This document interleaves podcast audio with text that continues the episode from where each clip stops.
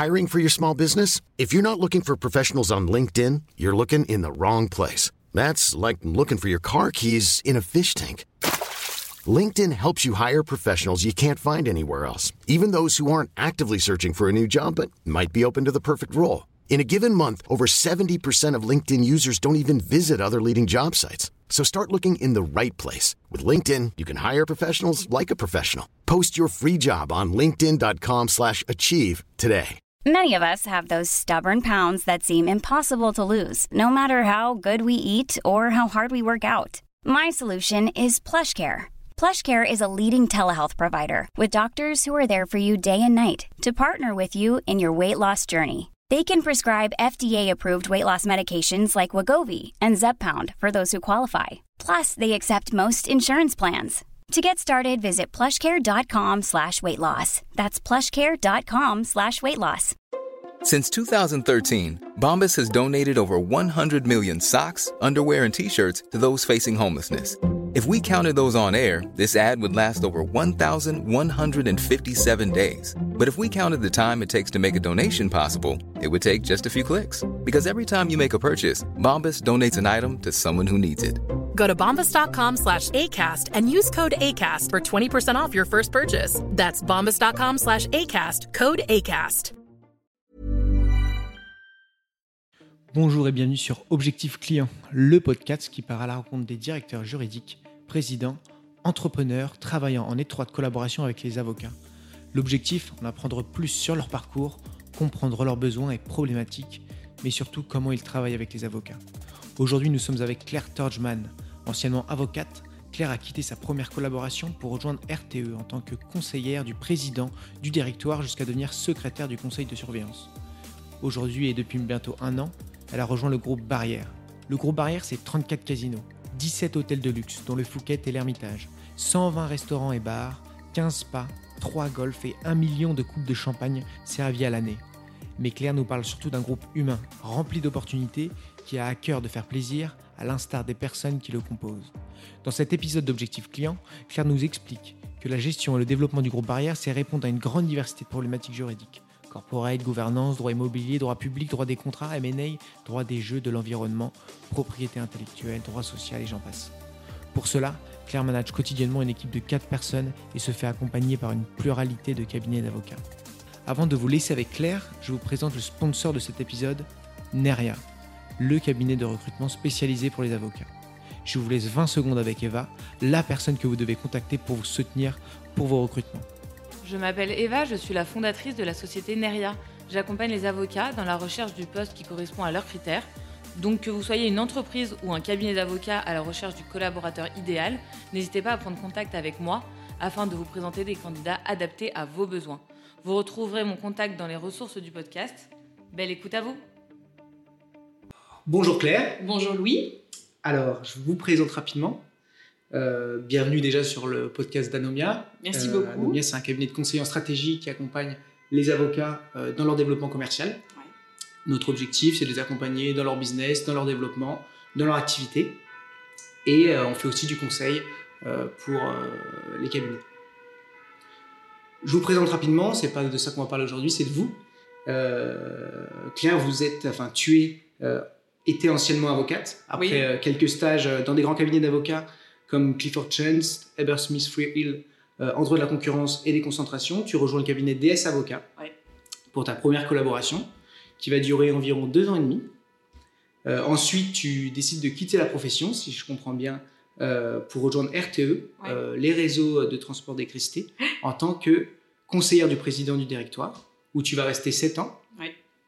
jusqu'à devenir secrétaire du conseil de surveillance. Et aujourd'hui, tu es euh, directrice juridique et assurance du groupe Barrière, euh, le leader français des casinos, donc une référence dans tout ce qui est hôtellerie de luxe, euh, etc. L'idée, c'est que tu nous racontes un peu tout ça, que euh, tu nous en dises plus sur ton parcours, sur le cheminement, comment tu en es arrivé là. Et donc, je te laisse la parole, je te laisse te présenter. Et puis D'accord. ensuite, on verra de quoi on parle exactement. Très bien. Eh ben, euh, donc non, pour présenter euh, brièvement mon parcours, je pense que, que tu l'as déjà pas mal résumé. Euh, moi, mon objectif au départ, c'était d'être médecin, donc rien à voir. Et puis finalement, j'ai reculé au dernier moment. Je me suis dit, oh mais non, je vais pas, vais pas répéter le schéma familial, etc. Et donc je me suis dit, bah tiens, je vais être plutôt le médecin des entreprises. Je vais rester sur un truc plus cartésien. Et donc je me suis dit, bah, je vais être expert comptable. Voilà. Et donc, je m'inscris pour ça euh, en fac d'économie. Et puis, j'entends parler, euh, donc à Assas à l'époque, et puis j'entends parler d'une formation qui à l'époque était toute nouvelle, euh, qui s'appelait la double, c'était un double, un bidug à l'époque, droit et économie. À Paris 1, je me suis dit, tiens, c'est pas, c'est pas stupide de faire un peu de droit si on veut être un bon expert comptable. Et donc, je me suis présentée pour cette filière. qui était une filière sélective de la fac. Et puis finalement, la veille de la rentrée, j'apprends que je suis retenue dans cette filière. Et donc me voilà embarquée dans le, le, le BIDUC droit économique parisien, j'ai poursuivi euh, donc les deux ans, et puis à l'issue des deux ans, il fallait choisir tiens, est-ce que je pars en comptabilité ou est-ce que je reste dans la filière et finalement j'aimais beaucoup le droit. Donc je suis restée en droit, j'ai fait le double et la double licence et puis après la double maîtrise, droit des affaires et économie, où j'ai eu l'occasion d'étudier plein de matières très très sympas. Euh, donc il y a le droit appliqué à l'économie, mais il y a aussi l'économie appliquée au droit. Donc ça c'est des matières un peu plus novatrices un peu un peu, un peu marrante dans leur approche. Et puis voilà, et donc à la jonction des deux, bah, il y a forcément la régulation économique, il y a le droit de la concurrence. Et là, euh, je participe à un forum de Pariens sur les Masters 2 et je rencontre quelqu'un qui me dit bah, écoute, si tu veux faire du droit de la concurrence, la meilleure voie, c'est que tu fasses le Master 2 de droit européen. Et donc voilà, et donc bah, je me présente à ce Master 2, euh, j'ai été retenue et donc j'ai fait euh, euh, le Master 2 de Dominique Berlin à l'époque à Paris 1, euh, qui était, je pense, l'année la plus éprouvante euh, de ma vie en termes de travail. double maîtrise, c'était déjà pas facile, mais alors là, le Master 2, c'était vraiment incroyable. Ensuite, je me dis, bon, euh, je vais pas me lancer tout de suite, ce serait bien quand même de pouvoir montrer que je peux travailler en anglais. Et donc, je suis partie faire un LLM à Londres, à Queen Mary University pendant un an. Et puis en rentrant, euh, je prépare donc l'examen d'entrée au CRFPA de Paris, euh, que je décroche, et donc je fais mes deux ans à l'EFB, comme tout le monde. Euh, là, je passe par des stages absolument magnifiques, parce que c'est ça que permet de faire l'EFB aussi, c'est que du coup, on a un tampon pour des stages. pour des stages dans des, dans des beaux cabinets anglo-saxons. Donc, j'étais dans un cabinet qui s'appelle Harry, qui n'existe plus. J'ai été chez Clifford. Et puis, j'ai fait aussi un stage merveilleux à la Cour d'appel de Paris. Voilà, donc ça c'est un stage que je recommande si vous avez de, jeunes auditeurs. Euh, les stages en juridiction, c'est vraiment extrêmement formateur. Donc à Cour de Paris, j'ai été à la chambre bancaire et j'ai été à la chambre de la régulation économique, donc celle qui s'occupe notamment de la concurrence. Et ça a été un des... Et pourquoi du coup? Pourquoi, j'ai été là-bas? Pourquoi ça a été formateur? Pourquoi c'était formateur? Parce que dans la vie d'un juriste, alors on peut, bah, on peut aller en entreprise, on peut aller en cabinet, on peut aller en organisation, mais on ne peut pas aller en juridiction si on n'a pas fait l'ENM. Et donc euh, là, ce qui est génial, c'est que les magistrats vous prennent sous leur aile. Les magistrats ont besoin fou de travailler avec vous, puisque les magistrats ont très peu de moyens. C'est vraiment euh, ahurissant de, se rendre compte de ça. En tant qu'étudiant, on est plus doté en base juridique que même des magistrats. Euh, et donc ils avaient besoin de nous, ils étaient très contents de nous avoir, et ça permet aussi de d'abord vivre la vie du palais de justice. À l'époque, en plus, on était au palais de justice euh, de la Cité. On vit cette vie du palais avec eux, et puis on est de l'autre côté de la barre. C'est-à-dire que là, on était assis à côté d'eux en tant qu'élève avocat, on avait prêté un petit serment de confidentialité. On était assis derrière, donc, derrière le banc avec eux, et donc on voyait, ben, on voyait les avocats plaider. Et ça, euh, exactement. On en voit des bons, on en voit des beaucoup moins bons. Et du coup, ça, ça désacralise un petit peu la plaidoirie.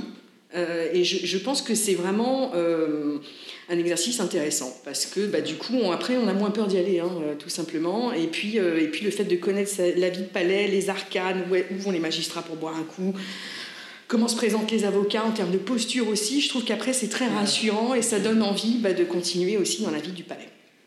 Voilà, donc une fois que j'ai fait euh, terminer toute cette belle période de formation, du coup, j'étais partie pour faire vraiment du droit de la concurrence pur et dur, mais ce passage au palais m'avait donné envie de plaider. Vraiment, c'est un truc que mmh. j'ai découvert, je ne pensais jamais que je serais capable de faire une chose pareille. Euh, et donc j'ai voulu euh, plutôt aller vers un cabinet où j'avais l'opportunité de le faire. Et c'est ce que me permettait de faire DS Avocat, donc qui a été ma première collaboration dans l'équipe concurrence distribution contentieux. Euh, et donc là, ben, j'ai pu euh, vraiment faire une multitude de choses. J'ai pu plaider des dossiers pour le cabinet. J'ai pu, parce que DS joue le jeu de la collaboration libérale, j'ai pu aussi avoir des clients perso et donc me libérer quand il fallait pour euh, traiter ces clients-là. une multitude de dossiers, énormément de contrats, contrats de distribution, notamment des franchises, des choses de, ce type-là, du contentieux de rupture brutale aussi de, de relations commerciales. Voilà, et puis au bout de deux ans et demi, bon, bah, j'avais fait déjà beaucoup de choses, très générales pour le cabinet, un petit peu pour moi aussi. Et j'ai eu envie de me recentrer un peu sur un domaine d'expertise particulier, et donc de revenir à mes premières amours. Et là, j'ai eu le choix j'ai eu le choix entre euh, soit rester dans le milieu des avocats et j'avais une proposition de collaboration dans un cabinet très pointu, très renommé, mais vraiment en droit de la distribution, c'était extrêmement intéressant de mon point de vue, ou alors partir chez RTE. RTE, donc là ça m'intéressait parce que c'était la régulation économique, un régulateur de l'énergie qui, se met là-dedans dans un monopole. Et là, RTE, finalement, j'ai choisi cette voie parce que je me suis dit, tiens, on me propose un poste qui est moitié juridique, moitié président du directoire. Qu'est-ce que c'est que cet ovni? Qu'est-ce que c'est que ce truc? Et puis je me disais, bon, bah, avocat, tu pourras toujours y revenir de toute façon. Et donc je me suis dit, allez, cette opportunité ne se présentera pas deux fois. Et donc j'y suis allée. C'était des opportunités que tu as eues C'était des postes ouverts, etc. Ou des personnes qui sont venues chercher Non, euh, à l'époque, c'était, euh, c'est moi qui suis allée chercher euh, cette collaboration et, et ce poste chez RTE. Et donc, euh, une fois arrivé chez RTE, euh, donc là, un nouveau monde, hein, le monde de l'entreprise, très différent, euh, beaucoup plus lent et en même temps extrêmement exigeant, très très exigeant, une entreprise d'ingénieurs, donc avec vraiment une compréhension très fine de beaucoup de choses et donc il y avait un exercice de pédagogie même pour le droit à faire. On ne se contentait pas d'une réponse approximative ou à peu près. Et moi surtout ce qui m'a beaucoup plu c'est que j'ai fait des fonctions qui n'étaient pas que juridiques. Voilà, donc euh, première fonction en cabinet où vraiment ça permet d'avoir à la fois de l'influence et en même temps une, appréhension incroyable euh, de ce qu'est cette entreprise en particulier, euh, la participation à des circuits de permanence de crise sur l'approvisionnement d'électricité. Donc aujourd'hui on en parle beaucoup, hein, mais à l'époque, bon, bah, moins de problème, donc on en parlait moins. Mais, mais, ça existe, ça existe. donc j'ai fait ces fonctions-là, et puis au bout de j'ai dû y passer en tout trois ans, euh, à la fois aussi au juridique hein, sur les marchés de l'électricité. Euh, on m'a proposé de rejoindre l'équipe RH. Voilà, là je suis partie complètement du droit et j'ai fait un projet de réforme du temps de travail dans une équipe qui s'occupait des relations sociales, pareil avec beaucoup d'enjeux euh, d'un point de vue syndical puisque c'est voilà une ancienne boîte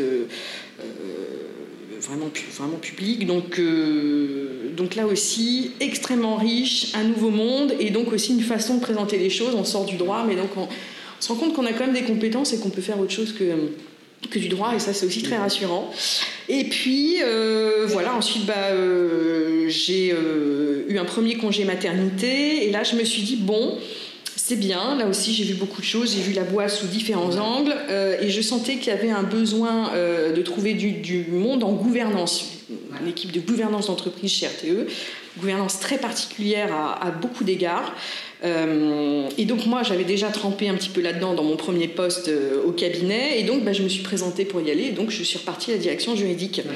Et puis, à la faveur du départ de mon manager, bah, je suis devenue chef de pôle euh, dans cette direction. Donc j'étais vraiment en charge de tout le droit des sociétés, toute la gouvernance.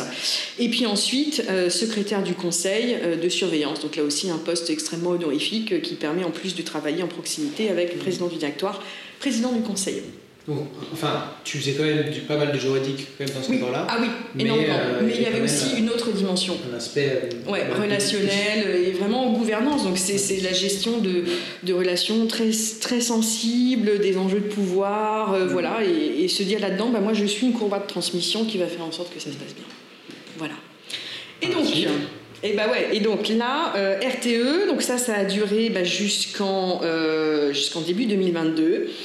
Et puis là, euh, début 2022, eh ben, j'ai rencontré une, chasseuse de tête, une recruteuse, qui était une amie d'amis, voilà, pour discuter un peu, faire le point, me dire finalement, après 8 ans où j'ai fait du droit mais pas que, bah, bon, où est-ce que j'en suis? Qu'est-ce que je peux faire d'autre? Et, euh, ben, un concours de circonstances fait qu'un poste venait se libérer euh, à la direction juridique du groupe Barrière. Euh, et que la recruteuse s'est dit bah tiens ça, ça, pourrait le faire. Moi c'est vrai que quand j'ai entendu groupe barrière j'étais très très contente. C'est un groupe que je connais depuis depuis toujours pour avoir passé euh, des vacances dans des stations balnéaires où ils sont très présents. Et donc euh, voilà les entretiens se sont passés et j'ai été ravie d'être recrutée comme directrice juridique et assurance du groupe barrière. Et avant de, avant de rentrer dans le côté de ce que tu fais dans le groupe barrière est-ce que là aujourd'hui tu as l'impression d'avoir euh, si tu, imaginons que tu revenais sur la profession d'avocat, etc., est-ce que tu as l'impression d'avoir. Euh, tu pourrais facilement revenir, tu aurais l'impression justement d'avoir appris beaucoup plus de choses ou d'avoir juste une autre vision et euh, avoir des choses à proposer? Alors, il y aurait des choses à proposer, mais je ne sais pas s'il y aurait une demande pour ce que j'ai à proposer côté avocat. Euh, le problème dans ces cas-là, c'est qu'on arrive avec bah, pas de clientèle, parce qu'au final, moi, j'ai toujours travaillé pour les mêmes personnes, du coup, hein, euh, subordination oblige. Et puis, euh, j'ai acquis des compétences qui sont beaucoup de l'ordre relationnel, mettre en lien des aspects juridiques qui voilà qui sont pas spécifiques, qui sont vraiment très macro. et je ne sais pas aujourd'hui si c'est ce qu'on pourrait rechercher chez les avocats. Voilà. Mais euh, j'avais constaté que des cabinets s'étaient développés dans le domaine très particulier de la gouvernance d'entreprise. C'est extrêmement rare. Euh, je crois qu'il y a 3-4 cabinets sur la place, pas plus qui le font. Certains disent qu'ils le font, mais en fait, c'est pas vrai. Ils font du droit des sociétés, du corporate. Et euh, voilà, ça, voilà, typiquement, un jour, s'il y avait une demande là-dessus, gouvernance d'entreprise, là, je pense que je pourrais avoir une, ouais, une vraie valeur ajoutée, mais je pense que ça s'arrête là. Je te laisse nous, nous, présenter un peu le groupe Barrière pour ceux qui ne connaissent pas. Alors pour ceux qui ne connaissent pas, non, bah, de, visu quoi. Beaucoup de monde connaît, mais, mais, peut-être pas tout le monde. Donc le groupe Barrière, c'est une, euh, c'est une entreprise euh, magnifique qui est euh, active sur le secteur de l'hôtellerie de luxe, de la restauration et des casinos. donc aujourd'hui, casinos physiques, parce que le casino en ligne n'est pas autorisé aujourd'hui en France. Euh, c'est une société qui a un actionnariat 100% français, 100% familial, ce qui est suffisamment rare pour être souligné. Euh, une entreprise qui a plus de 100 ans d'histoire, parce que Barrière a fêté ses 110 ans l'année dernière, on entame la 11e année euh, avec grand plaisir.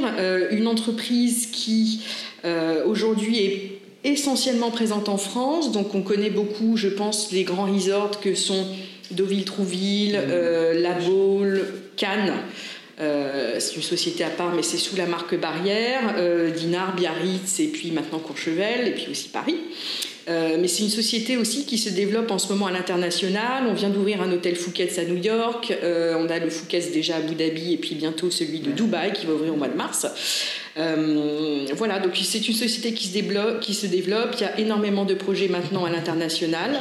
et puis pour les casinos, on avait aussi déjà des casinos, notamment en Côte d'Ivoire à Abidjan. Ah voilà. Euh, et donc le groupe Barrière, ça représente quand même 5500 collaborateurs euh, qui sont essentiellement dans l'établissement. Hein. Au siège, on n'est que 170, 175. Et puis après, on a aussi euh, décidé de ne pas externaliser la paye et la comptabilité, ce qui fait qu'il y a 90 personnes à peu près qui s'occupent de ça et qui sont rassemblées dans un GIE du groupe. Voilà. C'est pas les filiales qui s'occupent, c'est toujours vous qui gérez. Ouais. Top. Euh, et donc toi, tu es dans le département juridique. Alors on a parlé un petit peu en amont. Ouais. Euh, tu nous dis que vous aviez un petit département juridique. Absolument. Est-ce que tu peux nous raconter un peu comment ça fonctionne, comment vous y prenez? Oui, bien sûr. Euh, donc la direction juridique aujourd'hui, c'est une équipe de quatre personnes qui appartient à une direction plus grande qui s'appelle la direction générale des métiers supports, qui est conduite par Philippe Perrault aujourd'hui, qui est par ailleurs directeur financier du groupe. et donc le positionnement de la DG dans cette direction métier support, c'est pas anodin. C'est aussi une façon de rappeler qu'une entreprise aujourd'hui, elle peut se passer d'une direction juridique si elle veut. Et que donc si on est là, c'est bien pour être au support des gens qui, eux, sont au front avec les clients. Donc nous, on est là vraiment pour assister les établissements, pour les aider, pour les guider, pour encadrer leurs pratiques. Euh, à leur service, ce qui n'obère rien euh, du fait que la DJ reste une fonction stratégique puisqu'on a beaucoup de fonctions au siège. Et c'est important de positionner en tant que métier support. Donc ça, c'est la première chose. Ensuite, la DJ, euh, bon, elle touche, de par l'activité du groupe Barrière, à tous les pans du droit des affaires. Il n'y a rien qui lui échappe. Donc, on a euh, beaucoup de droits des sociétés naturellement, puisqu'on est structuré en groupe avec plein de filiales, à peu près 75 filiales et participations société corporate gouvernance. On a pas mal de droits immobiliers, euh, forcément. On occupe des locaux physiquement. Euh, on est par ailleurs propriétaire d'un certain nombre de bâtiments. Donc on est parfois propriétaire, parfois on est locataire, parfois on est crédit-preneur, parfois on occupe du domaine public, puisque les casinos, c'est aussi comme ça que ça fonctionne, euh, ou les plages. Donc beaucoup de droits immobiliers, on a du droit public puisque les casinos sont exploités sous des délégations de services publics.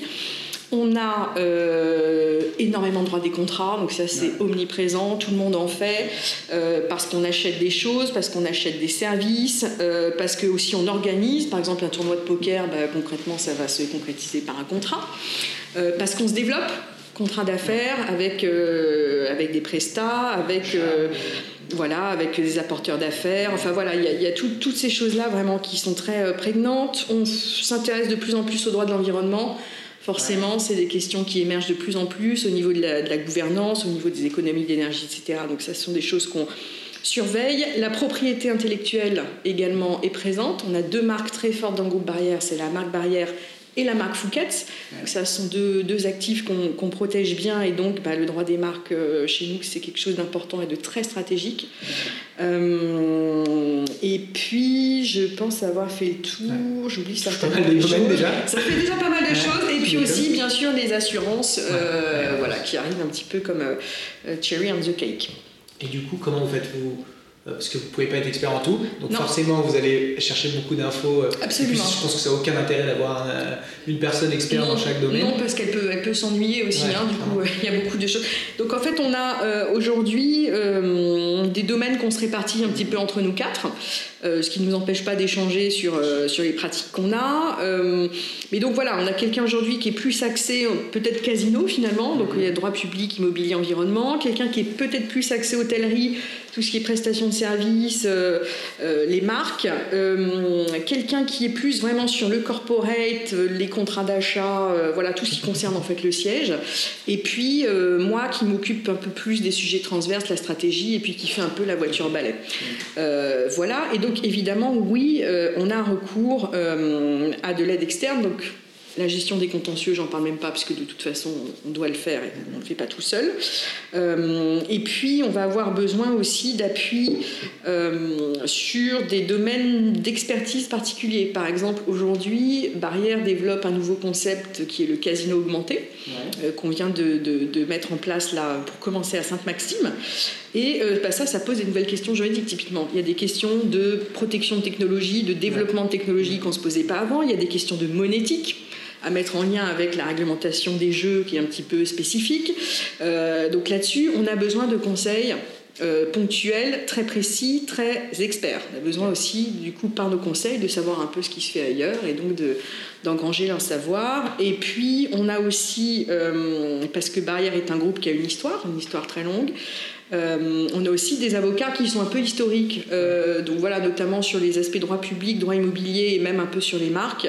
Euh, voilà, on a des gens avec qui on travaille depuis très longtemps, dans une grande relation de confiance et auxquels on délègue finalement énormément de choses sur ces aspects.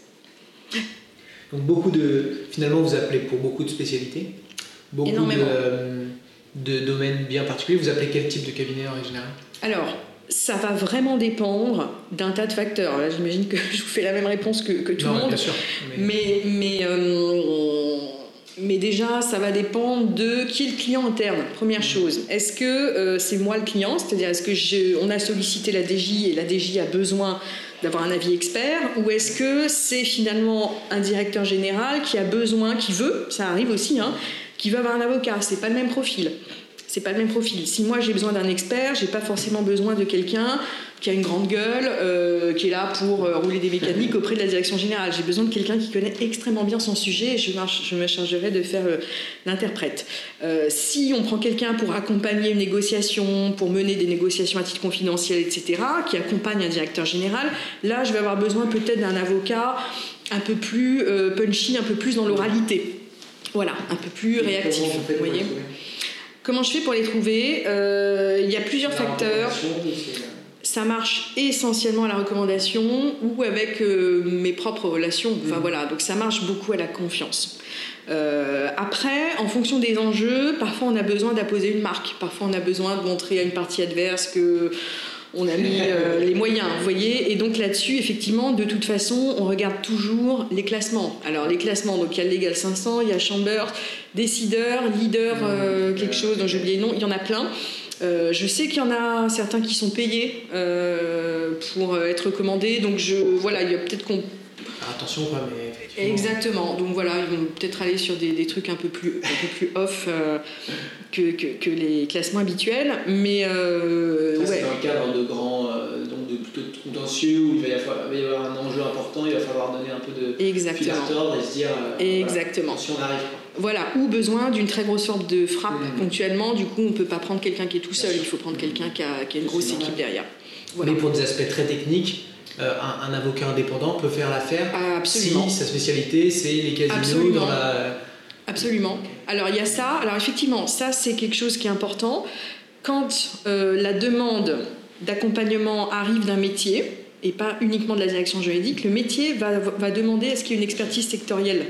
Et donc il va aller chercher par exemple quelqu'un ben voilà, qui a une expérience sur l'hôtellerie.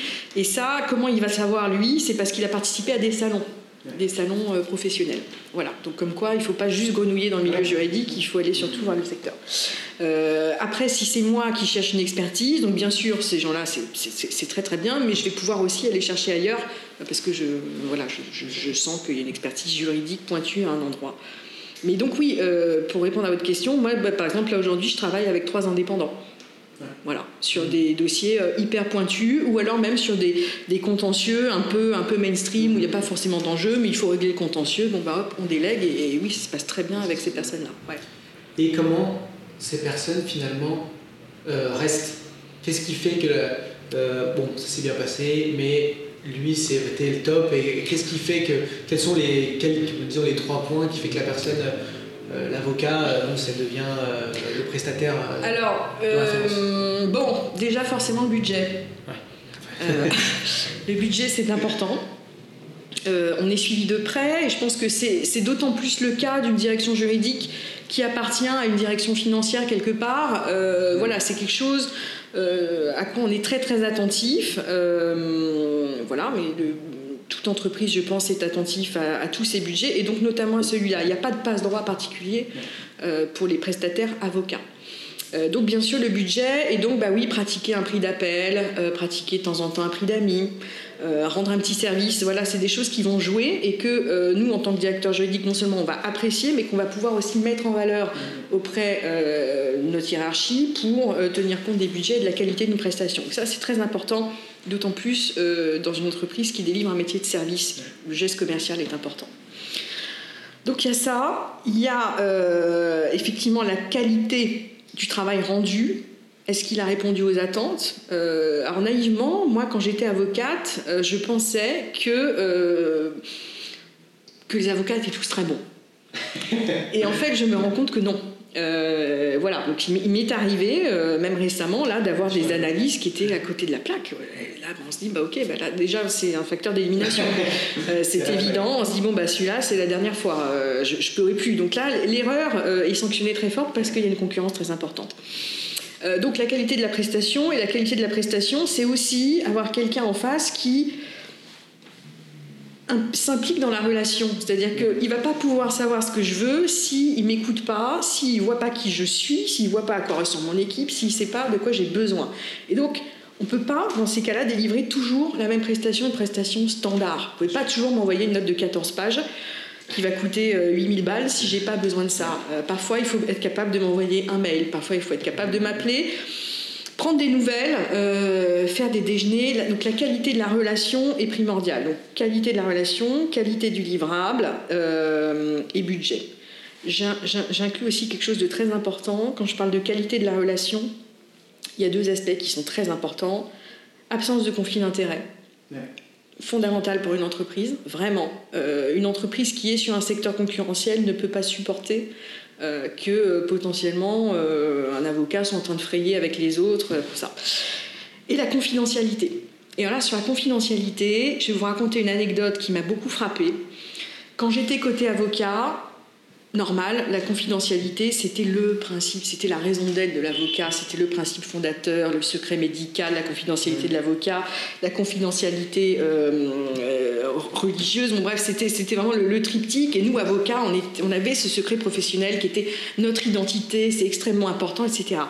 Côté entreprise, un jour, un patron m'a dit, mais de toute façon, c'est pas compliqué, si vous voulez qu'une information fuite, vous marquez dessus confidentiel correspondance avocat client et ça va fuiter. Et donc ce qu'il faut bien comprendre, c'est qu'aujourd'hui une entreprise, quand elle veut qu'un truc soit confidentiel, elle va préférer avoir une note blanche qu'un truc avec marqué tamponné avocat client.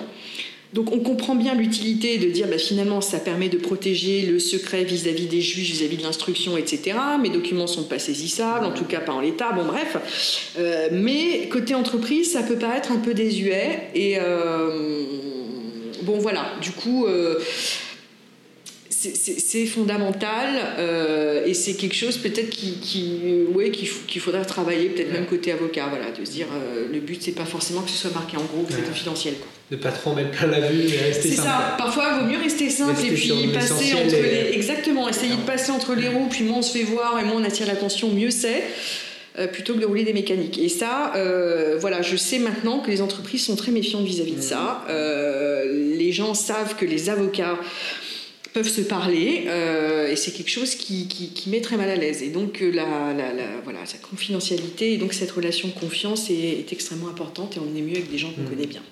Donc confidentialité, transparence avec la personne, la qualité de service. Euh, accessibilité, en accessibilité, présent et absolument. ne pas rouler les mécaniques. Exactement. On l'entend souvent. Voilà, ça, ça dépend à qui on parle. Encore une fois, je pense qu'un directeur général qui n'est pas juriste sera très content d'être accompagné par un avocat qui, qui voilà, qui, qui, se montre, mais pour un directeur juridique, c'est pas forcément l'objet. C'est pas c'est pas forcément l'objectif. Mm. Euh, on a parlé euh, dernièrement, alors je te citerai pas son nom, de legal design. Ouais. Euh, je sais pas si j'aurais le faire, donc je, préfère ne pas le dire les plus curieux trouveront euh, sûrement, mais euh, de rendre accessible ce que vous euh, récupérez. Vous êtes, enfin, tu étais avocate auparavant. Pour autant, est-ce que tu considères que ça t'apporte beaucoup le fait que ce qu'on vous rend est hyper simple, accessible, lisible pour tout le monde, ou du moins au mieux, ou tu considères que quand la direction juridique est euh, au top niveau, il n'y a pas forcément besoin de passer par là, etc. Qu'est-ce que tu penses de, ce, de, ce, mouvement qui est en train de se créer? Nous, on commence à regarder vraiment euh, et prendre un œil vraiment dessus pour essayer de, euh, s'en imprégner. toi, qu'est-ce que tu en penses Alors, je pense que ça dépend, encore une fois, de qui le client en hmm. interne. Si c'est une direction juridique, un juriste va très bien s'y retrouver dans des écrits en Times New Roman, écrits en 11, etc. Il va s'en sortir pourvu au moins que la rédaction soit assez concise et précise. Euh, donc on peut s'en sortir. Je pense que de toute façon, quand c'est pas un juriste qui est en face, c'est juste impensable. C'est juste impensable. Pour moi, c'est du même ressort que si euh, vous allez au restaurant, que vous commandez un plat de poisson, vous êtes assis à table et on vous balance un plat sur le bar. Euh, qu'il faut aller chercher et en plus vous vous rendez compte que le poisson n'est pas dépioté quoi. Enfin voilà, c'est le même, même niveau de qualité.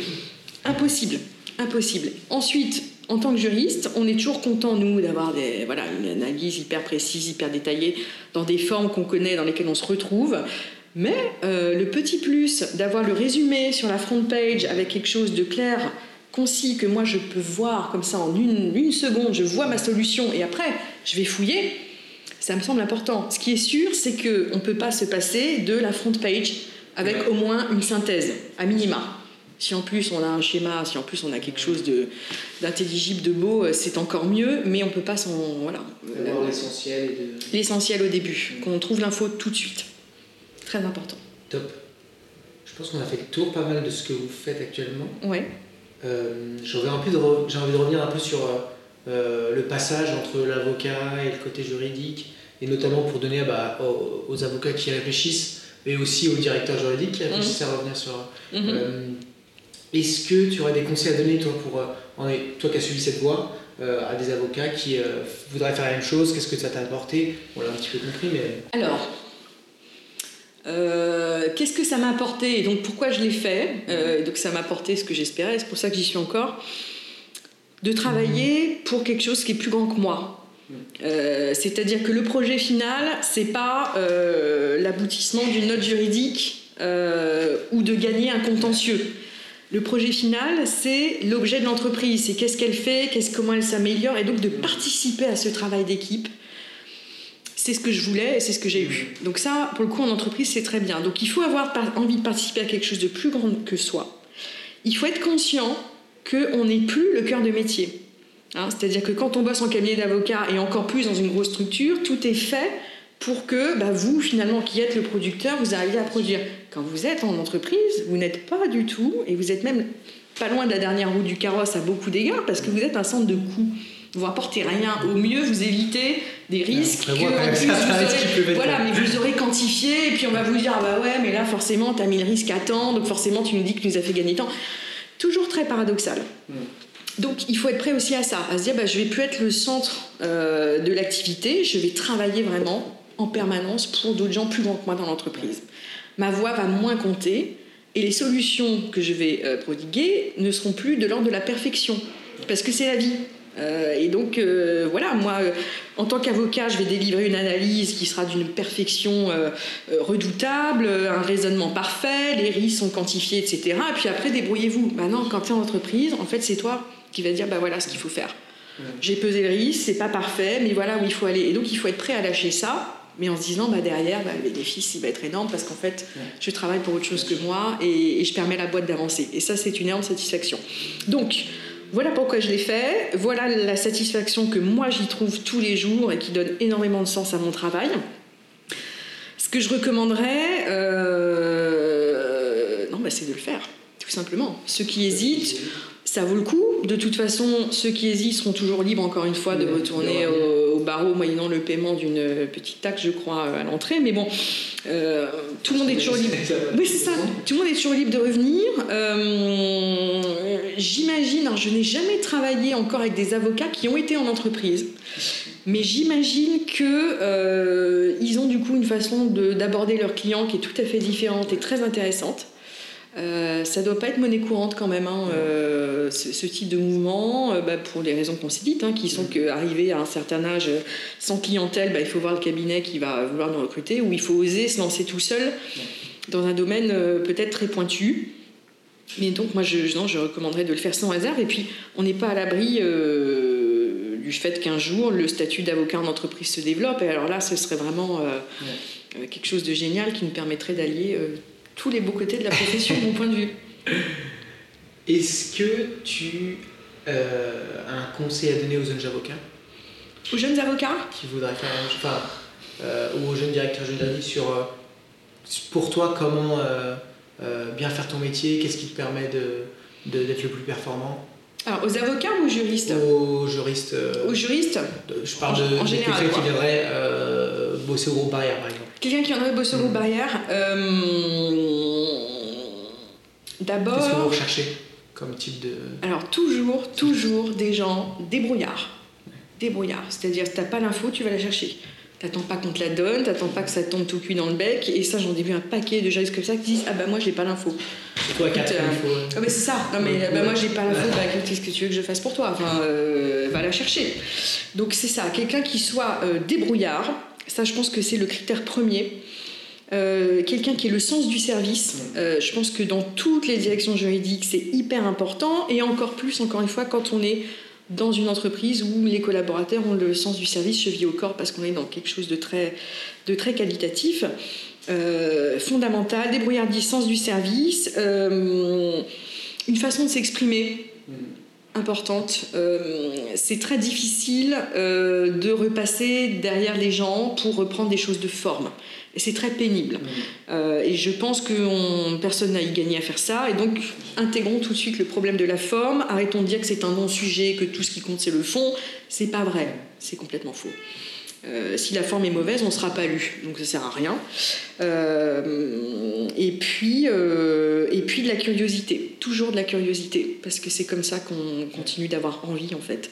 Et dans toute entreprise, je pense qu'il il faut un certain temps avant d'avoir fait le tour, tellement c'est complexe, tellement on peut avoir de choses à apporter. Donc voilà, débrouillardise, qualité de, de- de la forme. Euh, Et comment c'est bosser euh, au groupe barrière En termes d'ambiance, comment le. ah bah c'est, c'est- franchement c'est exceptionnel. les team building doivent être sympas.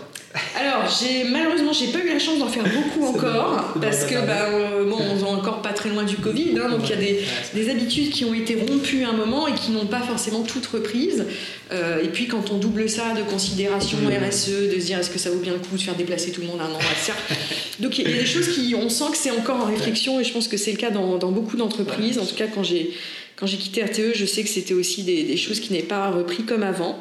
Euh, mais oui, les quelques team building qu'on a pu faire étaient effectivement euh, très sympathiques. C'est euh, une entreprise bah, dans, le- dans laquelle on, aime vivre en fait. C'est voilà, on aime on aime se faire plaisir, on aime faire plaisir et, oui, c'est extrêmement agréable, extrêmement agréable. Et donc le siège social, c'est un siège social qui est, tout neuf, qui doit avoir un an, enfin qui a été inauguré, je crois, pendant le Covid, pas longtemps avant que j'arrive qui est très très bien euh, pensé, qui est très bien décoré. C'est des grands plateaux dans un petit hôtel particulier, une petite maison.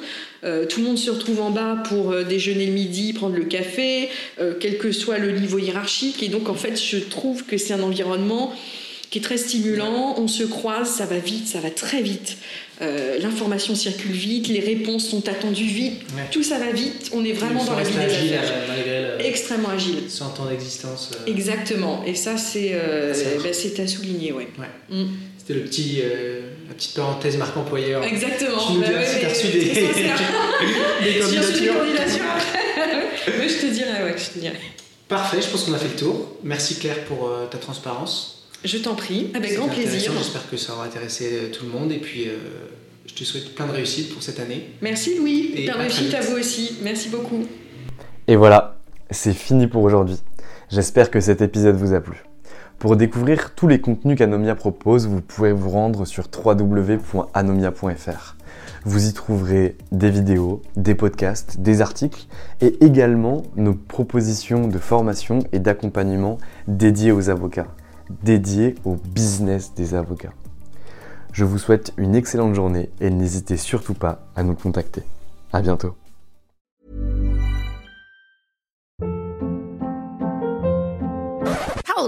What was that? Boring. No flavor. That was as bad as those leftovers you ate all week. Kiki Palmer here, and it's time to say hello to something fresh and guilt-free. Hello Fresh. Jazz up dinner with pecan-crusted chicken or garlic butter shrimp scampi. Now that's music to my mouth. Hello Fresh. Let's get this dinner party started. Discover all the delicious possibilities at hellofresh.com.